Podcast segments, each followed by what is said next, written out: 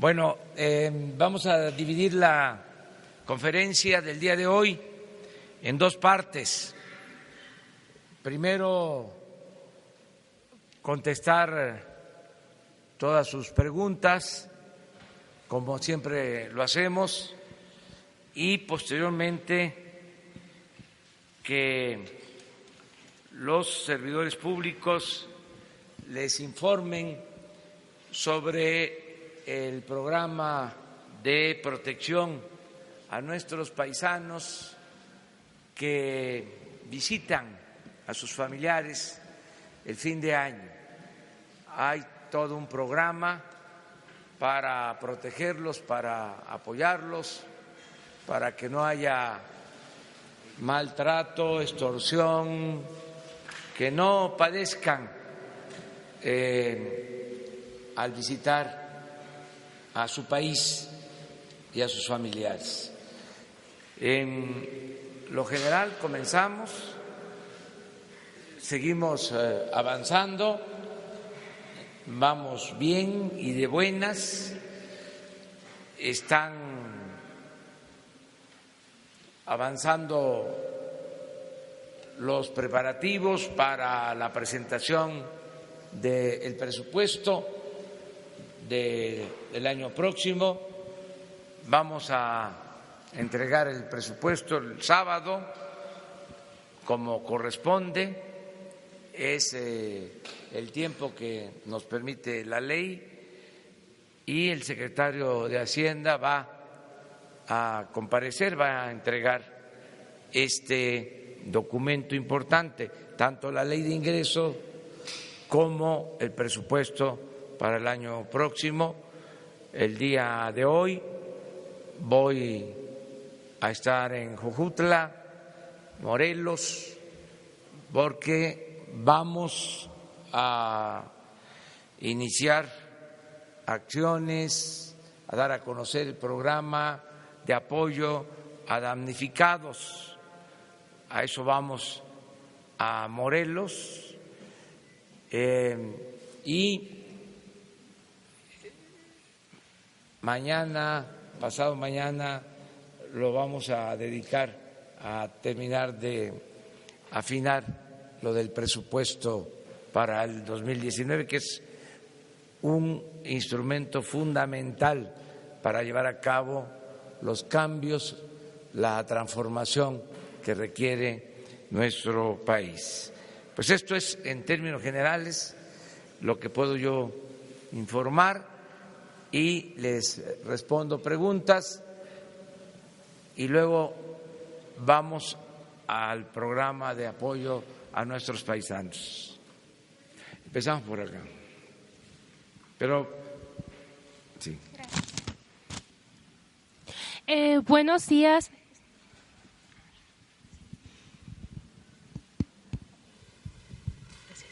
Buenos días, presidente Shaila Rosagel, de Sin embargo.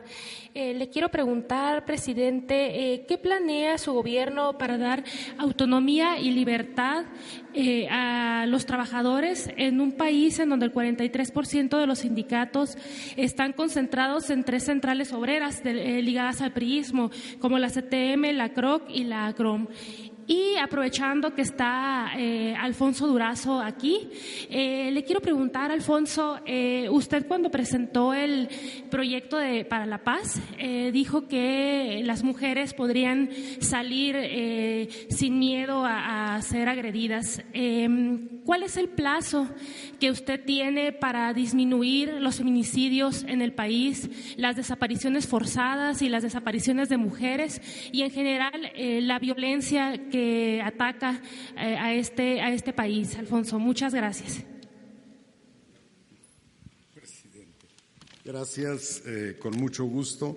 Sí, efectivamente, eh, cuando presentamos el Plan Nacional de Paz y Seguridad, nos referimos al objetivo que tenemos de regresar la paz y la tranquilidad a las y los mexicanos en el menor tiempo posible vamos a hacer un corte de caja de los resultados de toda la estrategia en tres años, pero iremos avanzando de manera paulatina en el mejoramiento de las condiciones de seguridad en el país. Una de las variables fundamentales de la inseguridad es la corrupción.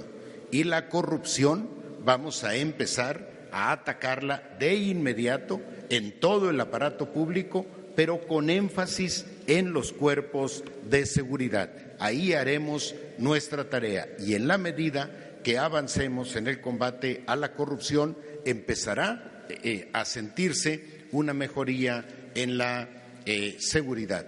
Imaginen ustedes, dicen en, en las policías que no hay policías corruptos, que hay mandos corruptos. Imaginen entonces ustedes que los mandos, que las autoridades superiores no pidan su moche, su entrada, su cuota y que además tengamos en condiciones administrativas dignas al personal de seguridad. Consecuentemente, pronto empezará a sentirse esta mejoría y el objetivo es que estemos en condiciones de paz y tranquilidad eh, en tres años.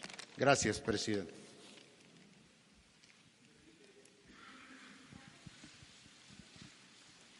Bueno, en el caso de los sindicatos, hemos eh, hecho el compromiso de impulsar, auspiciar, sería la palabra, no eh, intervenir en la vida interna, no ser intervencionistas, por eso la palabra auspiciar creo que es la más adecuada para que haya democracia sindical, que eh, se termine con una expresión coloquial antidemocrática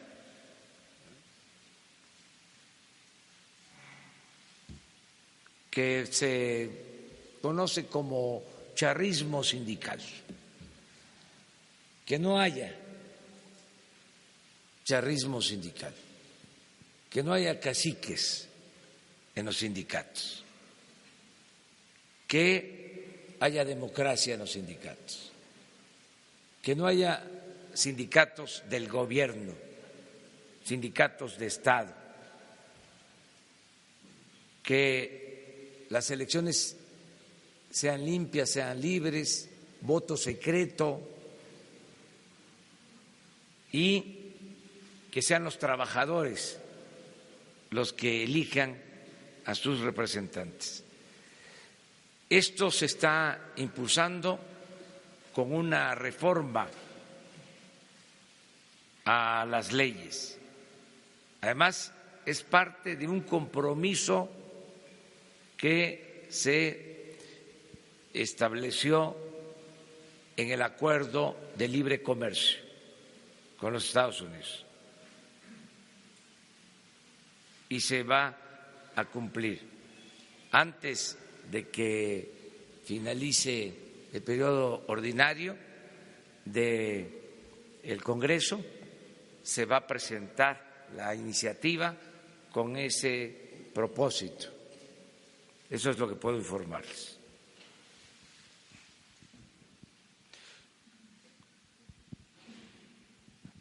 Gracias. Buenos días a todos. Eh, para preguntarle, presidente, cómo van estas eh, pláticas, estas negociaciones, esta labor de convencimiento con el presidente de los Estados Unidos, eh, Donald Trump, respecto a todos los migrantes que están en la frontera. La semana pasada nos decía que pronto hablaría, pronto hablaría con él. ¿Cómo va esta cuestión de las visas también que señaló? ¿Y cuándo estaría eh, la invitación para que Donald Trump visite nuestro país o usted vaya a los Estados Unidos? Se está avanzando la comunicación con el gobierno de Estados Unidos tiene esta responsabilidad, este encargo. Marcelo Ebrard ha tenido ya encuentros con el jefe del Departamento de Estado y ya se presentó un texto para la posible eh, firma de un acuerdo de inversión entre empresas y gobiernos de Canadá, de Estados Unidos, México y de gobiernos centroamericanos para enfrentar de fondo en lo estructural el fenómeno migratorio. Estamos avanzando en eso, se está trabajando. Es la diplomacia la encargada de esta tarea y también hoy, precisamente en el acuerdo del Gabinete de Seguridad, se nos informó sobre la situación de los migrantes en Tijuana, eh, cómo eh, están siendo atendidos por nuestro gobierno, eh, cómo se les está garantizando alimentación, atención médica, protección, trato humanitario. Esto, si ustedes eh, eh, lo quieren conocer a detalle sobre el trabajo que ha hecho el gobierno federal, todas las instituciones coordinadas por la Secretaría de Gobernación, em, por el área migratoria, de manera muy especial por Alejandro Encinas em, y otros servidores públicos, pues está toda la información que acaba de presentarse el día de hoy. Sería conveniente que ustedes eh, conocieran lo que se está haciendo para atender a los migrantes. Hace como tres, cuatro, cinco días, eh, un periodista compañero de ustedes, eh, hizo una pregunta al respecto y eh, ya hay todos los elementos para informarles. Si nos ponemos de acuerdo con eh, el área de comunicación de nuestro gobierno, con Jesús Ramírez Cuevas, este, se les puede presentar el informe que hoy conocimos en la reunión de la mañana sobre la situación de los migrantes centroamericanos que están en Tijuana. Eso es lo que puedo comentar. De, la firma de este acuerdo va a depender si va usted presidente de los Estados Unidos o se invita a Trump. No tengo pensado eh, salir del país. Em, estamos trabajando más en el inicio de la transformación, en el inicio de los programas, el que no nos detengamos en llevar a cabo los cambios que ofrecimos durante la campaña. Y quiero estar más tiempo aquí. Desde luego, si fuese necesario, si se tratara de la firma de un convenio eh, para este propósito, porque sería atender de fondo el problema migratorio, no solo en beneficio de los países centroamericanos, también de nuestro país, porque sería inversión, serían empleos, sería crecimiento económico, pues estoy yo dispuesto a viajar. Además, este, para ir a Washington o para ir a Nueva York, este, hay como 10 vuelos diarios, no hay ningún problema.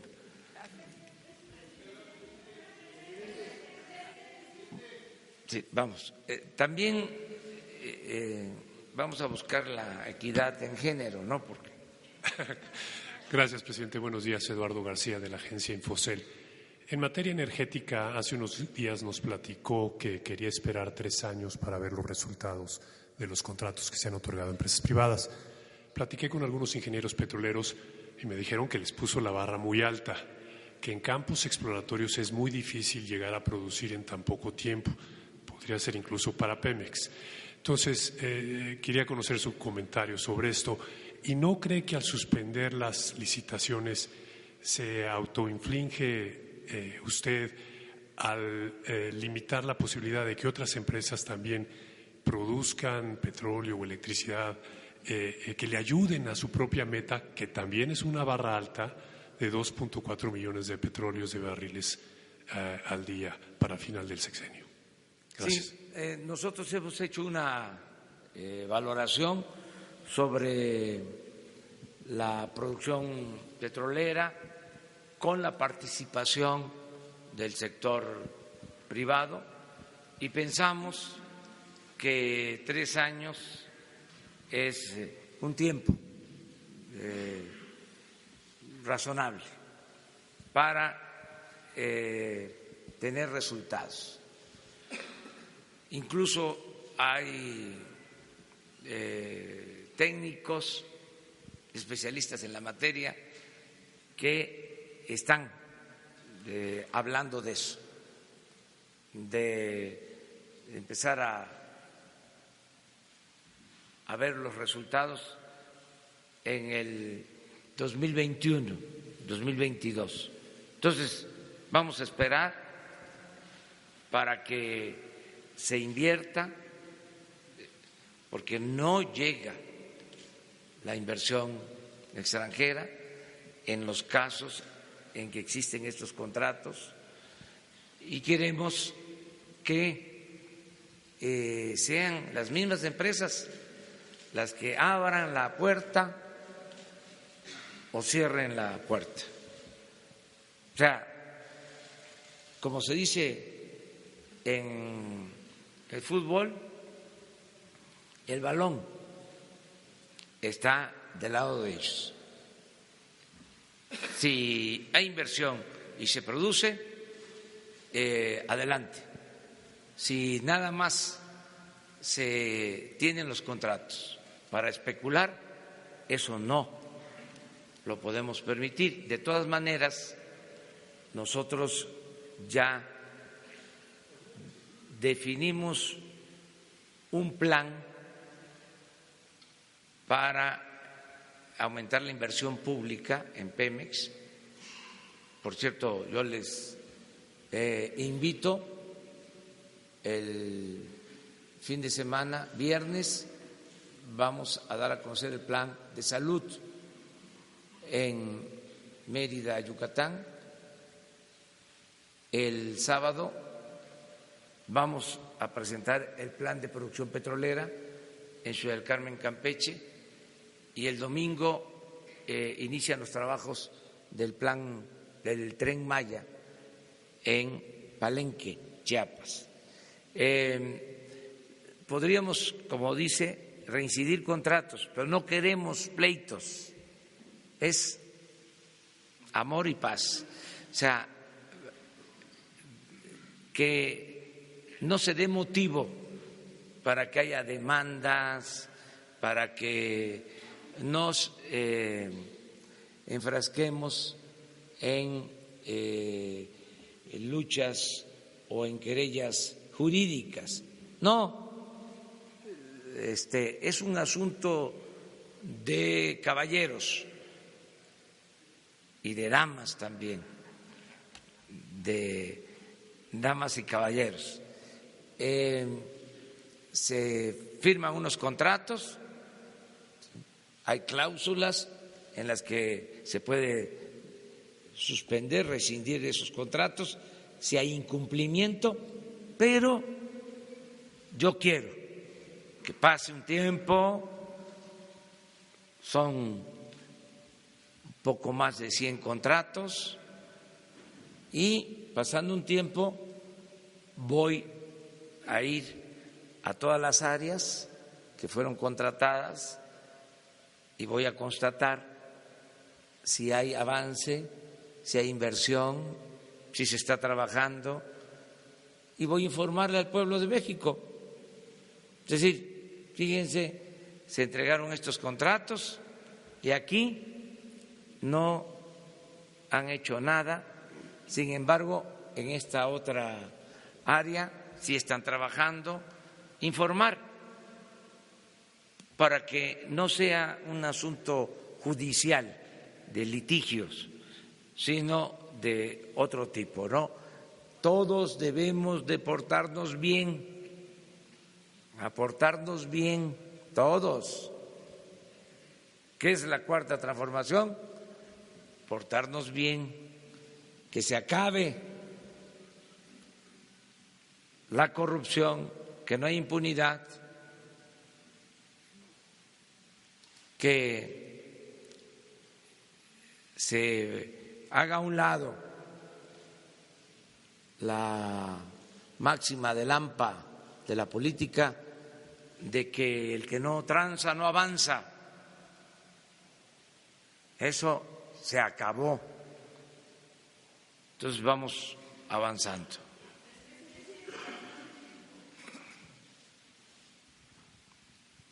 Buenos días, señor presidente. Mariana León, del Financiero. Eh, preguntarle dos cosas. Ayer los jueces hacen una manifestación histórica, le llamaron los medios, sobre esta reducción de salarios y dicen que ni siquiera se puede aplicar el 120 constitucional porque falta la ley reglamentaria. ¿Usted se acercaría con ellos, intentaría dialogar? ¿Cómo se podría resolver este problema del Ejecutivo? Y también eh, estamos viendo ayer, eh, el lunes, hubo una circular de la Secretaría de Hacienda de ciertas despidos, ciertos eh, términos de contrato de la alta burocracia, de esta alta burocracia eh, que se está buscando reducir en las dependencias. Hoy nos encontramos a gente de la Secretaría de Economía fuera de Palacio Nacional pidiendo que se revise porque se les está despidiendo. Eh, ¿Qué les diría a, los, trabajadores de gobierno? ¿Qué se podría hacer para que no haya estas, reducciones de plaza y se, y se quite a la gente de su trabajo? Gracias. Ya se tomó la decisión y es un asunto legal está en la Constitución, en el artículo 127, y ya existe la ley. Nadie puede ganar más que lo que recibe el presidente de la República. Si no respetamos la Constitución, pues no va a haber Estado de Derecho. ¿O qué? Vamos a pedir que los demás acaten la ley y nosotros vamos a gozar de impunidad.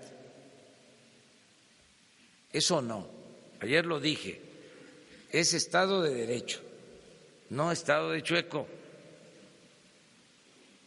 Y se tiene que respetar la Constitución, se molestan pero la verdad es que, como se dice coloquialmente, se rayaban sueldos elevadísimos. Dicen que no es cierto que ganen 600 mil pesos mensuales los ministros, pues tengo la información, es cosa de verla en el presupuesto, son siete millones eh, al año en sueldo bruto, más otras prestaciones que no están ahí indicadas, pero si no son 600 mil, pues son 500 mil. Y no tengo la menor duda de que son los servidores públicos mejor pagados del mundo. Solamente eh, Donald Trump gana más que el presidente, con todo respeto, de la Suprema Corte. Y hay datos sobre esto. Entonces, nosotros vamos a respetar las decisiones que se tomen en el Poder Judicial, pero no puede haber gobierno rico con pueblo pobre. Se me hace una injusticia que existan esos sueldos habiendo tanta pobreza en el país. Entonces no es de negociación, esto es un asunto de principios.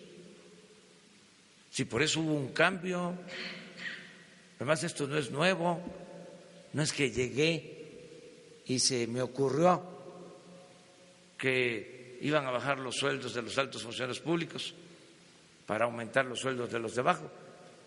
Lo vengo diciendo desde hace años, fue un compromiso de campaña. La gente eh, lo sabía, lo dije en todas las plazas públicas, dije que íbamos a quitar las pensiones a los expresidentes, ya se hizo, que no íbamos a usar el avión presidencial, ya se fue el avión presidencial y estamos por vender aviones y helicópteros que se utilizaban para el servicio de los altos funcionarios públicos. Acerca del ajuste en las estructuras, el gobierno estaba ensimismado. Todo el presupuesto era para el mismo gobierno. No se le transferían recursos al pueblo. Ahora que fui a Nayarit a ver a los damnificados, me dice un señor, no le dé el dinero al gobierno, entréguele el dinero al pueblo.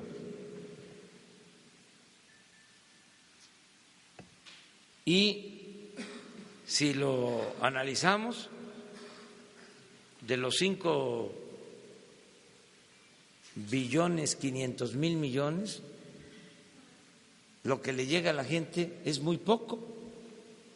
Todo es para el mismo gobierno, ya sean sueldos, pensiones y jubilaciones para los que trabajan en el gobierno, los gastos operativos del gobierno, el pago de deuda del gobierno,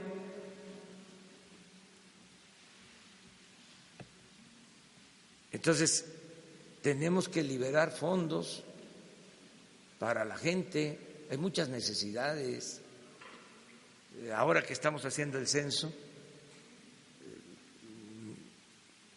miles de jóvenes pidiendo apoyo de becas para poder estudiar, que no tienen entonces, ¿cuánto es una beca para un estudiante de nivel superior? Dos mil cuatrocientos pesos. Para un sueldo de quinientos mil es una desproporción. Entonces, eso es lo que está eh, en discusión.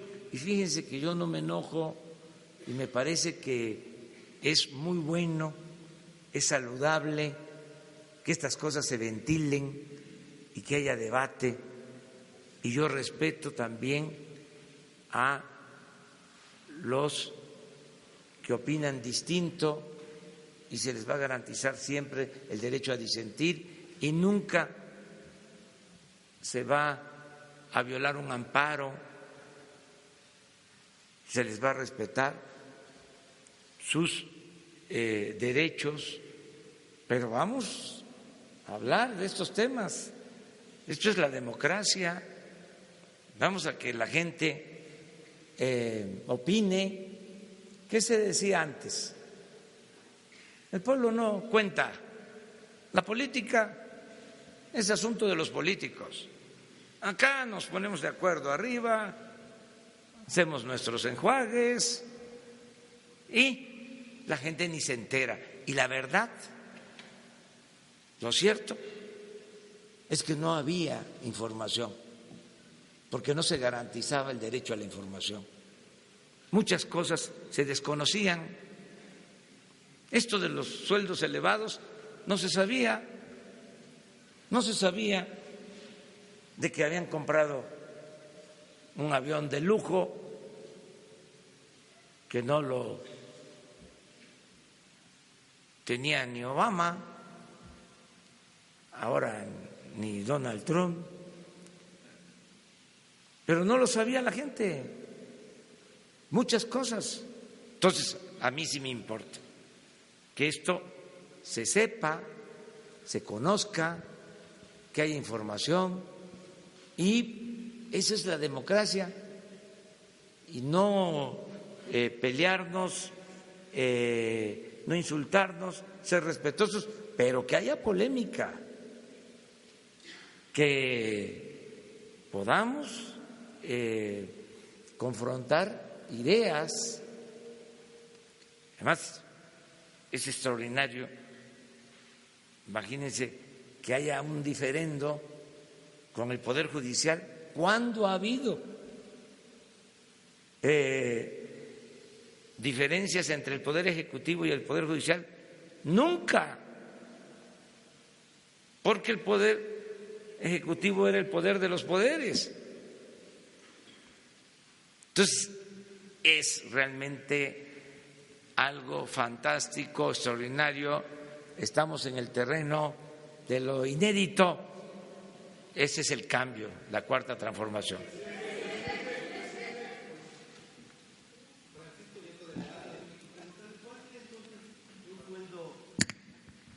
Francisco Nieto del Heraldo de México, preguntarle cuál sería entonces para usted un sueldo justo para los ministros y para los eh, magistrados. Si usted va a ganar 108 mil pesos mensuales, ¿cuánto va a ganar un secretario de Estado? ¿Cuánto va a ganar un subsecretario? ¿Cuánto va a ganar un coordinador? Y ya para aprovechar que aquí está el almirante, que está el general, preguntarles a ellos cuál es el balance que tienen a una semana de haber entrado al gobierno en, materia de seguridad, cómo encontraron al país. Gracias. Vale. Mire, yo creo que el Congreso pues eh, analizó este asunto. Eh, es eh, la ley lo que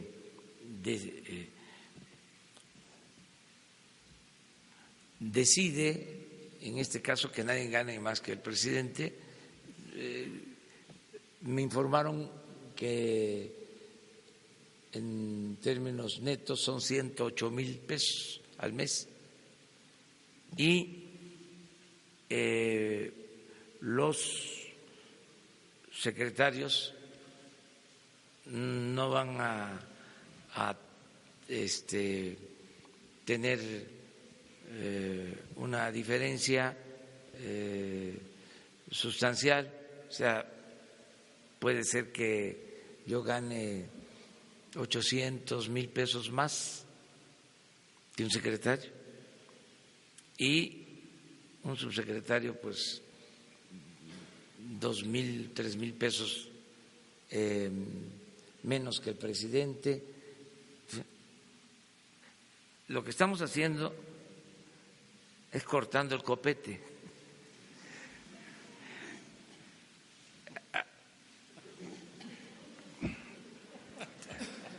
Este, pero los servidores públicos eh, van a tener un sueldo justo. y además los de abajo van a recibir aumentos. se reduce arriba y se aumenta abajo. Entonces, un diputado, un senador, un ministro de la Corte, un consejero del INE, un consejero del Instituto de la Transparencia, etcétera, etcétera, etcétera, pues este van a recibir alrededor de 100 mil pesos mensuales. Eso, pues, eh, es lo que gana un investigador con doctorado, maestro de tiempo completo y, al mismo tiempo investigador en una universidad pública o privada. Y, con todo respeto, un maestro de tiempo completo, un investigador, aunque tiene muchas satisfacciones, recibe muchas satisfacciones por estar enseñando. El servicio público es eh, la consagración total del ser humano, porque es el servicio ¿sí? al prójimo, al, al, ciudadano, es ser un siervo de la nación, un servidor público. Entonces es una gran satisfacción y además de eso, además de estar eh, sirviendo, que le paguen a uno, pues es para este, brincar de alegría. Entonces, no es despreciable. El que quiera hacer dinero, pues que no eh, se ocupe de estas funciones. Puede dedicarse a cualquier otra actividad, además es legítimo, pero el servidor público no es, este, eh, no está para eh, hacerse millonario, no podría un servidor público hacerse millonario, solo siendo corrupto, entonces sí, se hace millonario.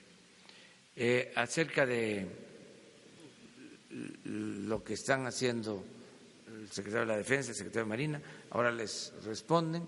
Este, pues de una vez, si usted quiere. Bien, en el ámbito de la seguridad, las Fuerzas Armadas estamos eh, eh, desarrollando eh, la nueva estrategia que va enfocada a cubrir las coordinaciones regionales con personal que atienda directamente los problemas del orden común, los delitos del orden común, que son los, los delitos que más afectan a los ciudadanos. Ahí está enfocada la, estrategia, ahí estamos centrados en, que nuestras fuerzas empiecen a, trabajar. por la parte de la, de la conformación de la Guardia Nacional, estamos en el proceso de darle a nuestro personal la el adiestramiento policial eh, específico para la atención de esos delitos. Si bien tienen una preparación ya de, como policías militares, policía naval, eh, pues nos estamos enfocando esa parte para poder tener el contacto con la ciudadanía, evitar eh, situaciones en las que haya violaciones a los derechos humanos y tener perfectamente bien eh, capacitado a nuestra gente para eh, el trabajo dentro de esta estrategia que, como mencioné, va enfocada a atender los delitos del orden común y estar cercano con la ciudadanía.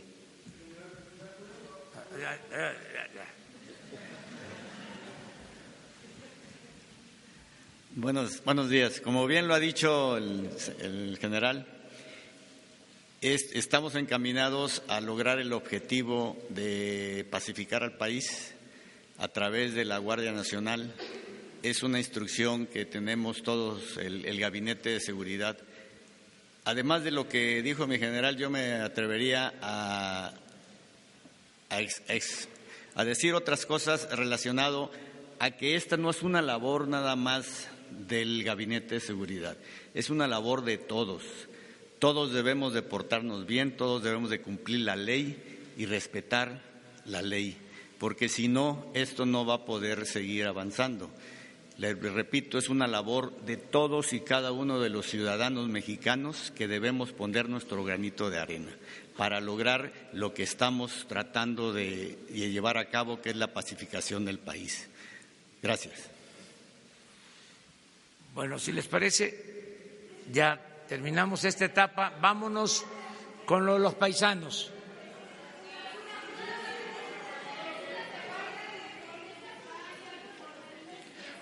Un nombre porque ya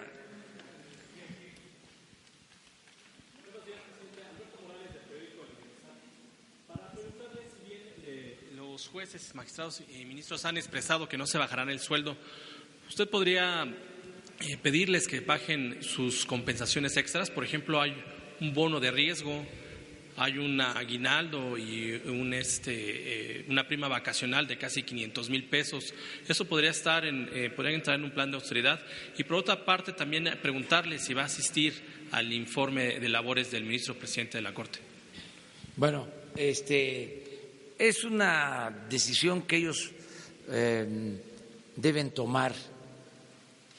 Eh, son jueces, pertenecen al Poder Judicial, es la Suprema Corte de Justicia de la Nación,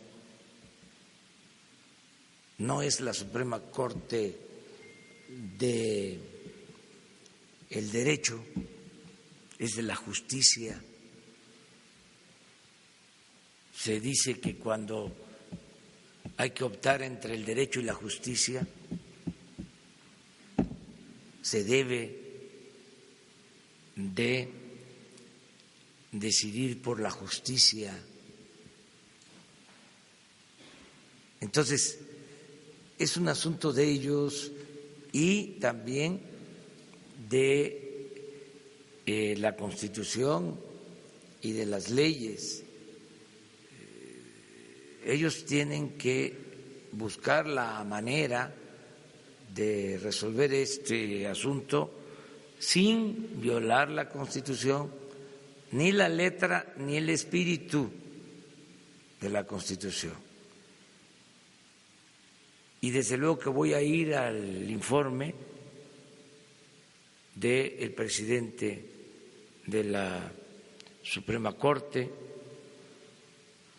Estoy aquí mencionando que es muy interesante la polémica, si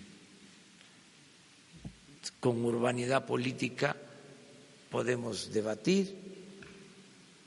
Ayer estuvo el presidente de la Comisión de Derechos Humanos, externó su punto de vista y lo escuchamos y somos respetuosos y yo también pude hablar en el informe del presidente de la Corte no puedo hablar porque es un informe del Poder Judicial. Voy de invitado, pero este todos los días hablamos eh, y nunca le voy a faltar el respeto a nadie nada más que voy a expresar eh, lo que eh, pienso sobre estos temas y sobre otros asuntos. Em, vamos a, a darle entrada a lo del programa de los paisanos, porque llegan como un millón de paisanos el fin de año a ver a sus familiares. Y los molestan mucho, los extorsionan, eh, los acosan y queremos eh, recibirlos con mucho afecto, que no eh, padezcan ahora que vienen a ver a sus familiares. Entonces, si les parece, le damos la palabra a Alfonso Durazo, él introduce y hablaría de la Secretaría de Gobernación, el representante de Migración y eh, el director de aduanas, que eh, es eh, el primer contacto que tienen nuestros paisanos al entrar al país con el personal de aduanas. Entonces, si les parece, le damos la palabra a Alfonso. Gracias, presidente. Gracias, eh, presidente. Eh, bueno, eh, aprovecho ya que estoy aquí en el micrófono para informarles que en un momento más tenemos una reunión, el equipo de seguridad del Gobierno federal con la jefa de gobierno de la ciudad para sumar nuestro esfuerzo en garantizar que en la peregrinación con motivo del Día de la Virgen los eh, peregrinos tengan todas las condiciones de seguridad. La responsabilidad es obviamente del gobierno de la, de la ciudad, pero tenemos la instrucción de sumar nuestro esfuerzo. Eh, lo que presentaré a continuación es eh, un programa de atención, como se ha dicho, a los migrantes, a los paisanos en esta institución. En este programa participaron muchas instituciones. Vamos a presentar solo una eh, síntesis del eh, programa, pero todo tiene el objetivo de garantizar eh, una atención y un acompañamiento fraternales a nuestros paisanos durante su estancia en nuestro país y garantizar que no sean objetos de actos de corrupción por parte de servidores públicos, particularmente de aquellos que tienen contacto directo y frecuente con los migrantes. El objetivo del programa es garantizar su tránsito seguro por las carreteras de nuestro país.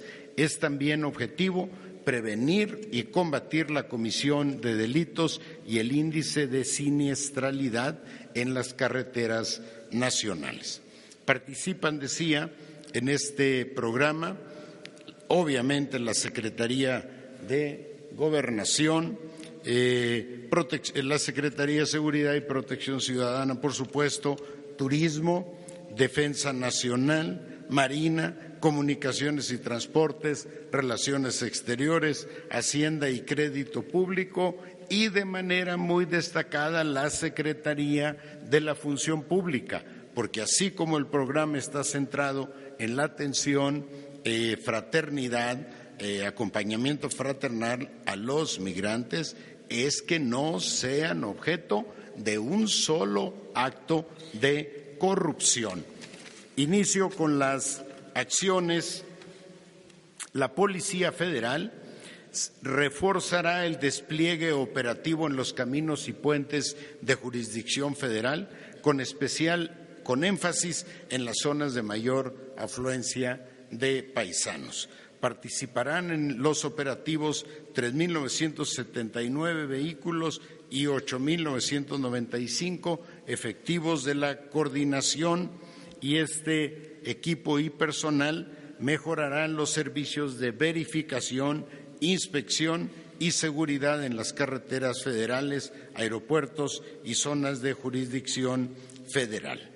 En Capufe garantizará la apertura de casetas de peaje en el sentido de mayor afluencia en las autopistas y caminos de cuota para facilitar el flujo vehicular y evitar dilaciones, las largas colas. Eh, las coordinaciones estatales se realizará un despliegue territorial adicional de cinco mil elementos de las diversas corporaciones y se incorporarán a las coordinaciones estatales y regionales para la construcción de paz y seguridad en la operación y seguimiento de este eh, programa. En nombre de la Secretaría de Relaciones Exteriores, informo a ustedes que la dependencia eh, instalará módulos de atención y orientación en todos los puntos de contacto de las diferentes instituciones que participan en el programa a través de la capacitación y también en la capacitación en protocolos de atención a nuestros connacionales. Y los consulados redoblarán el trabajo de orientación, asesoría y apoyo a nuestros conacionales que se desplacen al país. Le doy la palabra a Tonia Tonatiu, responsable o director del Instituto Nacional de Migración, y luego al director de aduanas para que complementen la presentación del programa. Gracias. Buenos días, muchas gracias. Eh, cada año a México regresan eh, temporalmente alrededor de un millón de personas y decenas de miles de vehículos. Entonces hay dos puntos eh, críticos de este, de este, de este flujo. El primero pues son las, las, las aduanas, los puertos de entrada, y es ahí ese primer contacto en donde el despliegue operativo de las instituciones que participamos en, el, en la recepción, somos, somos 39 instituciones, pero hay dos que en particular están en este frente mucho más inmediato, me refiero al contacto eh, de, entrada de los paisanos a México, pues son la, Secretaría de Hacienda, en particular aduanas, y eh, el Instituto Nacional de Migración. Por parte del Instituto Nacional de Migración haremos un despliegue muy, muy amplio en, en los principales eh, puntos de entrada y en los aeropuertos, porque también es otro punto de entrada eh, amplio, muy fuerte de, del flujo de paisanos. Y, entre otras medidas de apoyo vamos a tener 208 módulos fijos de asistencia y de orientación en 221 municipios del país que cubren las principales rutas de recorrido de los paisanos. Y también tendremos la generosa participación de alrededor de 1.260 personas de observadores de la sociedad civil que siempre han estado cercanos a la temática migratoria. Adicionalmente, se distribuirán en estos puntos más de un millón de ejemplares de la guía paisano, que es todo un, folleto que nos, de manera muy general, va orientando a, la entrada, va orientando los requisitos y sobre todo tiene puntos de referencia para ayudas complementarias. Eh, de orientación en aduanas, de requisitos de ingreso de vehículos, de eh, algunos otros insumos que las personas traen consigo. Eh, finalmente les comento que tenemos dos números, también en números 800, en, tanto en Estados Unidos, para que desde el, inicio de su viaje puedan tener orientación, y tenemos también otro número en México. Si me permiten, les digo el 800 de Estados Unidos, que es el 1877-210-9469, y en México es el 1-800-201-8542. Eh, solo quisiera agregar que esta movilidad de la temporada no es la única que tenemos con los paisanos, entonces los alineamientos que ha establecido eh, la administración del presidente López Obrador eh, subrayan este trato humanitario, legal y seguro, no solo para los paisanos que están en esta temporada, sino para todo el conjunto de la movilidad de los mexicanos al territorio, como también de extranjeros que están en tránsito en nuestro país. Muchas gracias.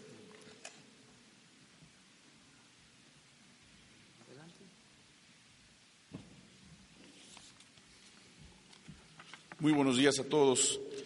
Eh, por parte de la Administración General de Aduanas, quiero informarles acerca de un tema muy importante. Antes que otra cosa, tenemos que ser muy agradecidos con nuestros paisanos. Es uno de los primeros recursos que se reciben en nuestro país y tenemos que recibirlos como se merecen. Son connacionales y las aduanas desafortunadamente no habían participado de manera tan puntual como ahora se está proponiendo hacerse. La cuarta transformación llegó a las aduanas de México y en virtud de ello se ha creado el hashtag Fuerza Anticorrupción. Esa fuerza anticorrupción llegó para quedarse también en las aduanas de México y se utilizará un chaleco distintivo en más de 600 eh, servidores públicos de las aduanas que estarán en las seis fronteras más importantes del norte del país para que sean identificados por aquellos que vienen a nuestro país una vez al año en esta temporada y vienen con mercancías que son utilizadas para donarse primordialmente a sus familiares. ¿Qué es lo que ha ocurrido históricamente? Que muchos servidores públicos ven a los migrantes como una materia de comercio, como actos de corrupción y el dinero que han generado durante un año de trabajo, traen incluso una cantidad específica para irla distribuyendo por cada servidor público con el que tienen contacto. Y eso se acabó. Por la parte de aduanas, queremos que sean identificados todos los actos de corrupción que se llegasen a cometer y vamos a tener una cuenta de Twitter, que es la cuenta de Twitter denuncia aduana, arroba denuncia aduana, la cual va a ser automatizada y se va a asignar un número de folio inmediato para aquellos que la deseen utilizar. A partir del día de hoy, a las 17 horas, haremos el lanzamiento de esta cuenta de Twitter y también de un teléfono que se podrá utilizar las 24 horas del día, los siete días de la semana, porque la aduana trabaja así. Y esta cuenta, y esta, este número de teléfono y esta cuenta de Twitter no solamente será para la misión paisano, que es otro hashtag que buscaremos tenga y les pediremos a todos los medios de comunicación que se viralice, que la gente lo conozca de qué se trata esta misión paisano que se está haciendo en el gobierno del presidente López Obrador por primera vez en la historia de México, donde la aduana tendrá un papel preponderante porque es la puerta de entrada para todos aquellos que nos visitan. En virtud de ello mismo, quiero comentarles que dentro de las reglas generales del comercio exterior existe la regla 3.2.3 que establece la franquicia para todos aquellos que nos visitan, que es hasta 300 dólares el equivalente en moneda nacional, y en esta temporada de vacaciones se incrementa a 500 dólares y que puede ser acumulada por cada uno de los integrantes que vengan en un mismo vehículo y que pasen a nuestro territorio nacional. Entonces, eh, el teléfono lo proporcionaremos una vez que se emita esta cuenta de Twitter, ahí mismo señalaremos cuáles son todos los medios electrónicos para poder denunciar, pero la otra parte es más importante. Aquel servidor público que haya sido señalado por un acto de corrupción, inmediatamente se le solicitará, se remita a la Ciudad de México, jamás podrá estar de nueva cuenta en su centro de trabajo en estas fronteras o en cualquier aduana del país e inmediatamente se iniciará el procedimiento administrativo y, si fuera el caso, la carpeta de investigación ante la Fiscalía General de la República, hoy todavía Procuraduría General de la República, para iniciar las investigaciones correspondientes, por supuesto, bajo el principio de inocencia y el principio de legalidad. En términos generales, es comentarles también que se ha instruido al personal de las aduanas para que utilicen el sentido común para la identificación de aquellos eh, migrantes, aquellos paisanos que vienen a nuestro país y que traen estas mercancías para regalarlas, para estar dentro de su, de su familia en estas épocas tan sensibles para todos nosotros y darles la mano para que puedan pasar estas mercancías con todo sentido común.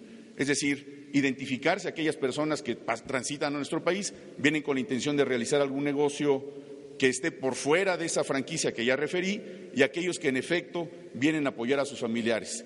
Lo que tenemos que hacer es darle la mano a nuestros migrantes mexicanos, abrir la puerta de su casa, que es este país, y recibirlos con toda amabilidad y con toda fraternidad.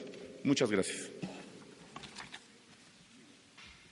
Bueno, pues esa es la información. ¿Hay dudas sobre esto? Sí, paisano. A ver. ¿Qué tal? Eh, Jessica Cermeño de Univisión. Eh, siempre que viene esta etapa, eh, estos días, hay caravanas de los paisanos precisamente para protegerse de lo que ahorita están diciendo que se van a proteger. ¿Ustedes van a seguir apoyando esas caravanas? ¿Han tenido contacto con los organizadores de las caravanas en Estados Unidos?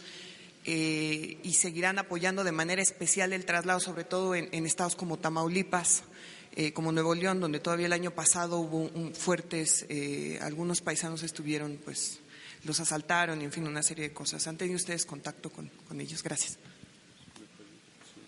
Gracias, presidente. Sí, efectivamente, todo el personal eh, que apoyará la seguridad de los migrantes participará en estas eh, caravanas, particularmente la división eh, regional de la Policía Federal. Pero estas caravanas no serán el único mecanismo para garantizar carreteras y un tránsito seguro. Como escucharon aquí, hay una serie de acciones complementarias, pero esta será fundamental. Carreteras vigiladas debidamente por elementos y patrullas de la Policía Federal.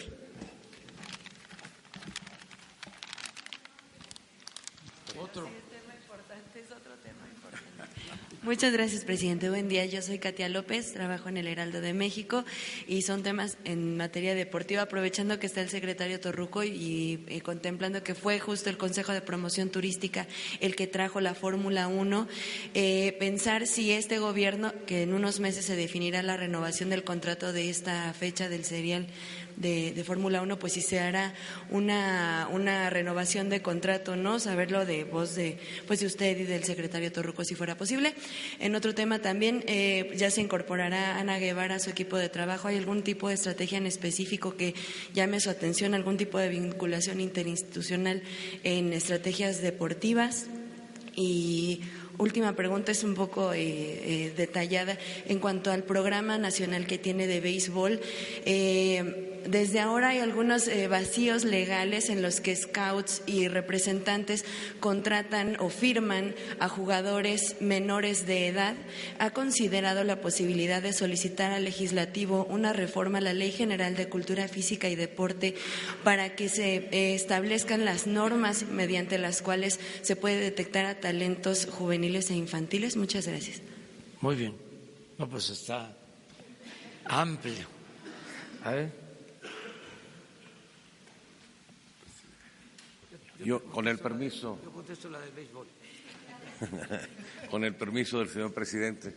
Yo creía que me iban a preguntar sobre Los Ángeles Verdes, pero eh, con relación a la Fórmula 1, se, está, se va a tener próximamente una reunión con el señor Soberón para analizar eh, el impacto efectivo de la Fórmula 1, porque hay que recordar y tomar en consideración que también hay que ver la tendencia de la ocupación de la Ciudad de México que venía al alza, pero también el Día de Muertos, entonces no hay que mezclar una sola cifra y adjudicársela a la Fórmula 1.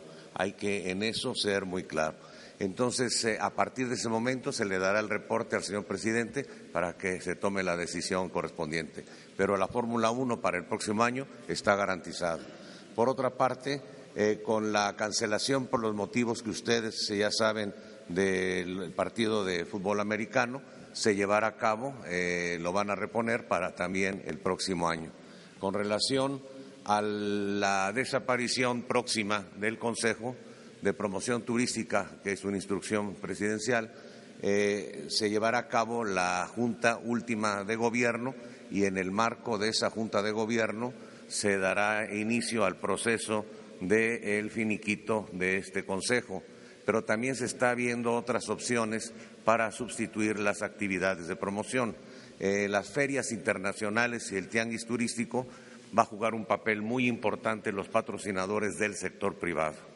Eh, por otro lado, también eh, el, tiempo aire, de acuerdo a las pláticas que hemos tenido con el titular de comunicación social de la presidencia, el tiempo aire que corresponde al Estado mexicano se canalizará también para algunas campañas de promoción. Próximamente también lanzaremos una gran plataforma en donde están involucrados eh, muchos canales a nivel internacional de televisión que será una forma más moderna y efectiva para poder promover las actividades turísticas. También los estados de la República, con sus 134 plazas de vocación turística, cuentan con su impuesto de hospedaje y ellos mismos también van a programar sus actividades de campaña. También eh, ya han levantado la mano algunos inversionistas muy importantes que quieren participar en eh, la promoción turística y inclusive han propuesto crear un ente nuevo en donde la iniciativa privada eh, jugará un papel preponderante y todos esos análisis y estudios serán eh, puestos a la consideración del señor presidente. Y también pues habremos de participar activamente en todas las actividades vinculadas al sector turismo y eh, estaremos viendo que el mismo crecimiento eh, moderado de la actividad turística seguirá su rumbo ascendente porque el turismo sigue siendo una gran prioridad de Estado. Eh, hay que recordar que estamos en el lugar número 15, no como se promueve siempre solamente en el lugar del ranking del sexto lugar. El lugar 15 en captación de divisas, que es como se mide la potencialidad turística de una nación, significa que hay 14 países que sus gobiernos, su sector privado han tenido mayor creatividad para concebir, crear y difundir más el producto turístico. Y, la regionalización del turismo será fundamental para que haya mayor turismo y mayor derrama para beneficio de la población. Ahí es a donde entra el primer sistema integral regional de la actividad turística con el gran proyecto sexenal en materia turística que es el Tren Maya. Bueno, eh, concluimos. Eh, nada más eh, puntualizar esto. Lo del béisbol se está viendo, se les va a presentar el plan de deporte en general. El deporte es, todos lo sabemos, fundamental. Es parte de la medicina preventiva. tenemos que impulsar mucho el deporte para enfrentar enfermedades eh, crónicas que están afectando mucho eh, la diabetes y otras enfermedades. Entonces, vamos a impulsar mucho el deporte, todas las disciplinas deportivas para eh, la salud, para la recreación, también el deporte de alto rendimiento. Eh, queremos ganar medallas en competencias internacionales. Eh, se va a apoyar a deportistas para su entrenamiento, que tengan todo lo indispensable y tener un buen desempeño en las competencias internacionales. Y Em, pues eh, ahora estamos em, pendientes de lo que va a pasar esta semana en la final de fútbol. Em, estamos siempre atentos a todos los deportes y eh, también mm, estamos atendiendo lo relacionado con el béisbol, o sea, lo que está pasando en la Liga Mexicana del Verano, en la Liga del Pacífico. Tengo comunicación con los directivos. Eh, Alfredo Harp va a inaugurar un nuevo estadio aquí en la Ciudad de México de los Diablos Rojos del México. Eh, ya estoy reservando eh, el día, va a ser en marzo, voy a asistir a la inauguración de ese estadio Francisco González, también un empresario de actividades comerciales, empresariales, de medios de información, eh, está impulsando mucho el béisbol desde Monterrey. Por ejemplo, han conseguido que vengan equipos de ligas mayores a jugar a Monterrey. Eh, esto es importantísimo porque el béisbol se estaba quedando eh, rezagado. Con todo respeto, hasta en los medios de información, lo digo así de manera muy fraterna, cariñosa, decían, ahora vamos no sé si sigan diciendo, yo creo que ya no. Decían, y ahora vamos a la sección de deportes. Y era nada más un deporte, la sección de deporte. Entonces, el béisbol nunca aparecía. Este, ahí al final. Y eso en eh, ocasiones muy especiales, ¿no? Entonces, Ahora yo espero que eh, se le dé más espacio a todos los deportes, incluido el béisbol. Eh, repito, estos empresarios están ayudando mucho. Em, estamos en comunicación con los directivos. No queremos que se cierren plazas para el béisbol. Eh, estamos ayudando para que eh, no dejen de jugar en la liga eh, de verano de béisbol. Y en cuanto a los jóvenes, se van a crear escuelas y no queremos que vean a los prospectos como mercancía, sino que se les eh, considere como seres humanos excepcionales, con muchos sentimientos y con muchas aptitudes para el deporte, para este que es un deporte que requiere, como otros, de cabeza y de corazón y carácter, eh, mucha pasión. Entonces, eh, que no los vendan como mercancía, que los respeten, eh, de todo eso estamos hablando. Bueno, pues ya se terminó el tiempo. Este, mañana quiero